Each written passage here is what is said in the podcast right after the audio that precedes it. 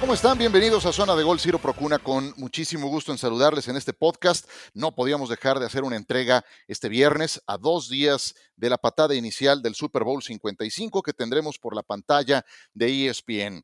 Vamos a presentarles en esta emisión parte de una entrevista que tuve hace unos días con Marshall Falk, concedió una entrevista a NFL Live y vamos a presentarles algunas eh, preguntas que tienen que ver con el partido de este domingo. Eh, Marshall Falk tiene 47 años de edad, yo también tengo 47, muy bien vividos, no, no, me, no me quejo, la verdad, pero me llamó mucho la atención que siendo contemporáneos de 1973, Tom Brady, siendo cuatro años menor, pues siga compitiendo a este nivel. Luego uno le cuesta un trabajo recuperarse y lo notan, lo, notas, cuando subes al cuarto piso te das cuenta, bueno, este sigue todavía jugando al nivel más alto y va por otro anillo de Super Bowl.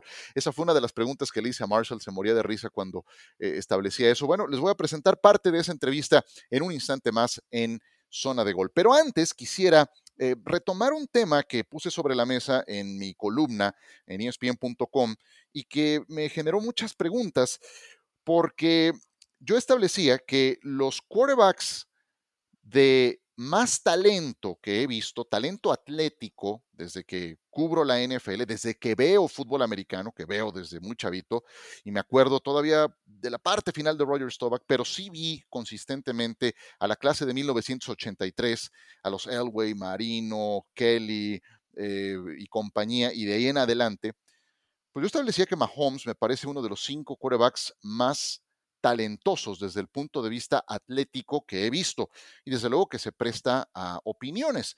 ¿Quiénes son esos quarterbacks? John Elway, Dan Marino, Brett Favre, Patrick Mahomes y podría agregar un quinto elemento que es Aaron Rodgers. Ahora eh, elaboro un poco más sobre estos jugadores. Para mayor referencia, eh, lo, podrán encontrar en mi, en mi columna que está en ESPN.com. Lo titulé El fenómeno Patrick Mahomes. Pero mucha gente me dijo, a ver, ¿y por qué no estás considerando a, a Tom Brady? ¿Por qué no consideras a Joe Montana, etcétera, etcétera, etcétera? Estoy evaluando en esa lista de cinco que dije talento atlético, puramente talento atlético. Con eso Nada más con eso no te alcanza para ser el mejor de toda la historia. Tienes que agregarle elementos de liderazgo, de longevidad, de inteligencia, profesionalismo, estudio del rival, toma de decisiones y crecerte en los momentos de adversidad. Cuando sumas todo eso a la capacidad atlética, entonces encuentras a los mejores de la historia. Y en esa lista de los mejores de la historia, número uno, Tom Brady, Número dos, Joe Montana. Número tres, de los que yo vi, John Elway. Número cuatro, Peyton Manning. Eh, tal vez tres Peyton Manning, cuatro John Elway. Eh, empatados, si quieren ustedes, con medalla de bronce en, el tercer sitio del podium. Ya de ahí al, quinto sitio sí hay una brecha importante y esa se presta más para, para discusión. Pero estamos hablando de los que entran al podium. Entonces, metiendo todos esos elementos a la mezcla, es otra la lista.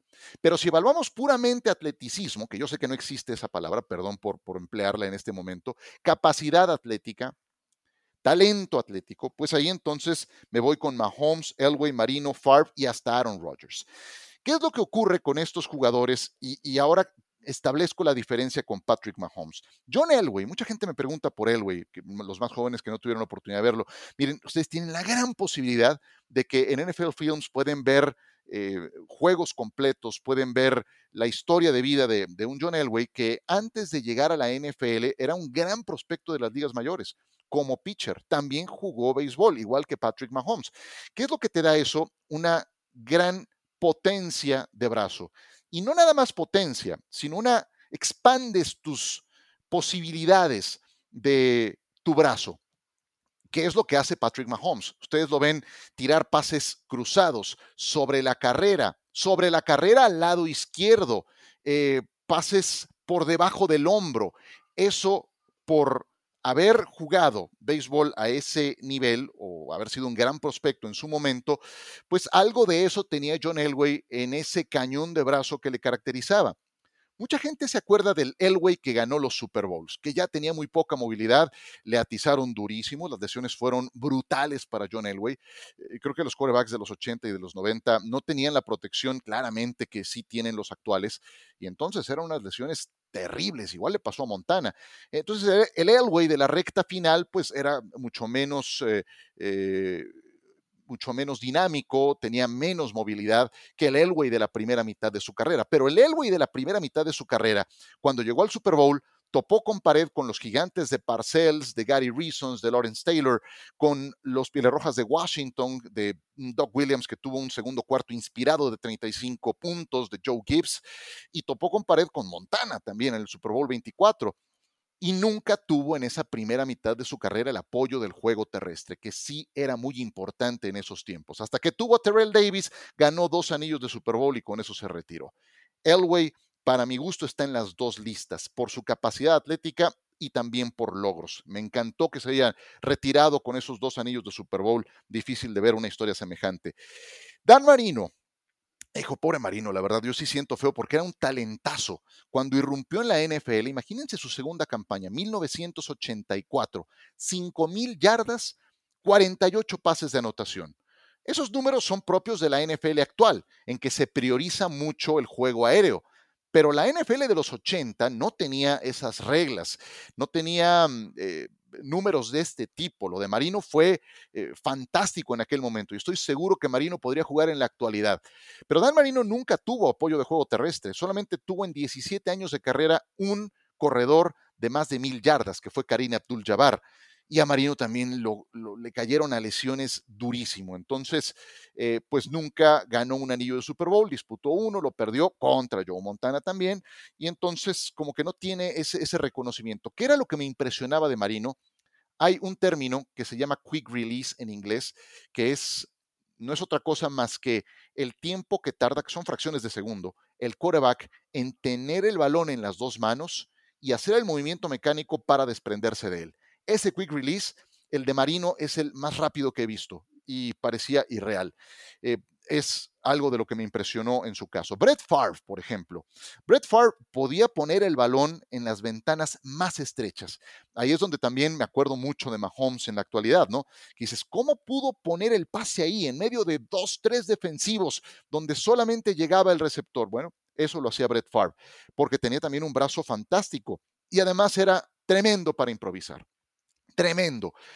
Eh, pero su cuidado del balón era paupérrimo, era nefasto. Tan es así que se retiró como el coreback con más intercepciones y por mucho, 336 intercepciones. Tiene 69 intercepciones más que George Blanda, que es el segundo en la lista, imagínense nada más.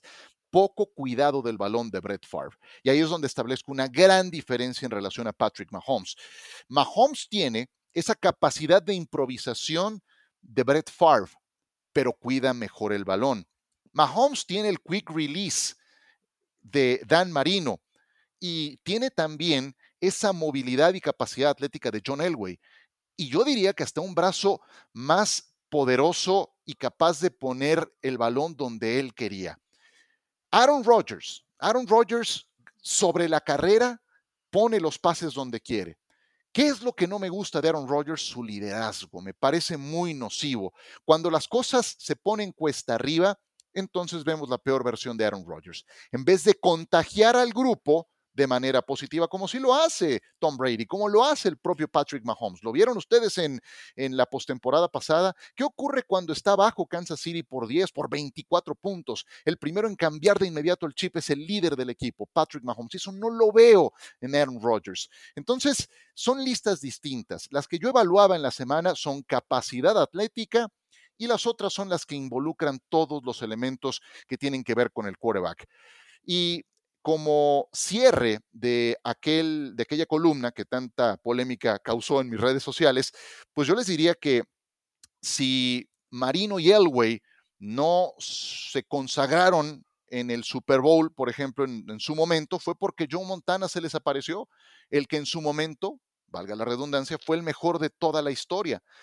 Y ahora Patrick Mahomes va a tener enfrente al que hoy es reconocido como tal, como el mejor de la historia, Tom Brady. Es que así es como se tienen que defender esos puestos de privilegio. Montana lo entendió, Brady lo entiende, por eso es que lo que veremos el próximo domingo será un gran platillo. Así es de que no se lo pierdan por la pantalla de ESPN y recuerden, por favor, no hagan reuniones, quédense en casa, quédense con ESPN y los esperamos en esta transmisión. Una pequeña pausa y cuando regresemos, parte de la entrevista que nos concedió Marshall Falk, eh, corredor de bola, integrante del Salón de la Fama, ganador del Super Bowl, que platicó con nosotros.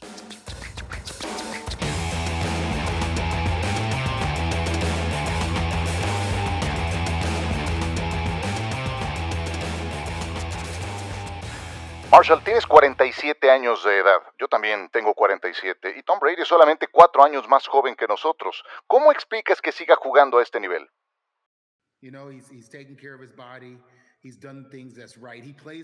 Ha cuidado su cuerpo, hace las cosas bien, um, juega la posición del uh, dinero, la del quarterback. Parece que aún tiene esa llama por dentro uh, y te da esa ventaja competitiva. Él debe de decir, de acuerdo, quiero seguir compitiendo o quiero amanecer adolorido todas las mañanas. Y te digo una cosa, se siente mucho mejor que algunos de nosotros. ¿Sería injusto decir que si Patrick Mahomes pierde el domingo, entonces nunca alcanzará a Tom Brady? Yo no diría eso. Solo tienes que pensar en dónde se encuentra Mahomes en este momento.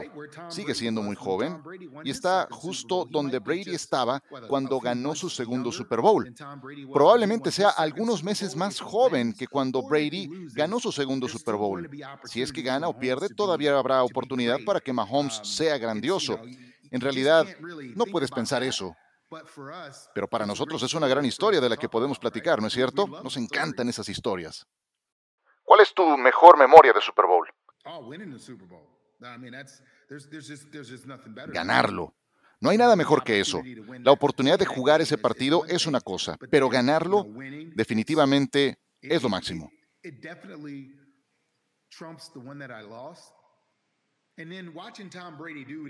Y eso triunfa sobre el que perdí. Y luego ver lo que está haciendo Tom Brady, pienso, ok, lo perdí contra el mejor quarterback o el mejor jugador que haya jugado este deporte. Lo hace un poco mejor. ¿Cuál es tu predicción de Super Bowl?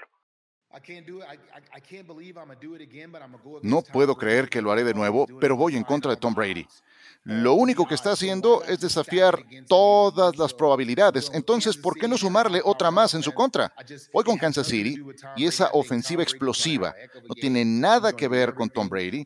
Espero que sea un gran partido. Él va a darlo todo. La pregunta es, ¿puede la defensa de Tampa Bay frenar a Kansas City? Y a Tampa le gusta jugar hombre contra hombre y no he visto a ningún equipo jugar hombre a hombre consistentemente contra Kansas City. Así creo que será un partido de muchos puntos. Me gusta Kansas City 35 a 30. Ahí tienen las palabras del gran Marshall Falk, qué gran jugador de verdad. Vamos a presentarles eh, en otra oportunidad la segunda mitad de esta entrevista porque creo que fue muy valioso el punto de vista de Marshall cuando hablaba de los Rams, que han hecho el cambio más comentado hasta el momento el eh, mandar a Jared Goff a los Leones de Detroit y traer a Matthew Stafford. Suena muy bien, pero se quedan sin selecciones de primera ronda. Fue una de las preguntas que le hice a Marshall. ¿Qué le parecía Jared Goff? Me dijo, jugó con miedo el Super Bowl. Fue muy severo en, su, en sus comentarios. Marshall, un RAM de toda la vida, un referente de este equipo. Así es de que presentaremos su punto de vista en otra oportunidad. Por ahora, aquí la dejamos. Estén muy pendientes porque este sábado vamos a tener una edición adicional de Zona de Gol con consideraciones finales rumbo al Super Bowl y voy a presentarles también el pronóstico de todos mis compañeros de ESPN. Así es de que tendremos menú completo cada quien me va a decir quién va a ganar, por qué marcador y sus principales motivos. Así es que no se lo pierdan este sábado, lo estaremos presentando por ahora. Qué gusto saludarles, los esperamos en la transmisión el próximo domingo y hasta la próxima.